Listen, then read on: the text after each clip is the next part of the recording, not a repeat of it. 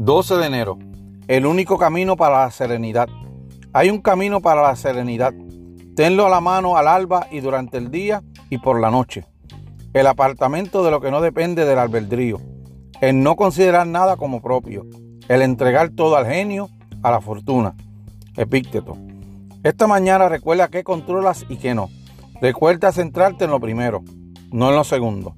Antes de comer, Recuerda que lo único que posees es tu capacidad para tomar decisiones, para emplear la razón y el juicio al hacerlo. Es lo único que nunca te pueden quitar del todo. Por la tarde, recuerda que además de las decisiones que tomas, tu destino no depende por completo de ti. El mundo está girando y nosotros giramos con él, sin importar la dirección, buena o mala.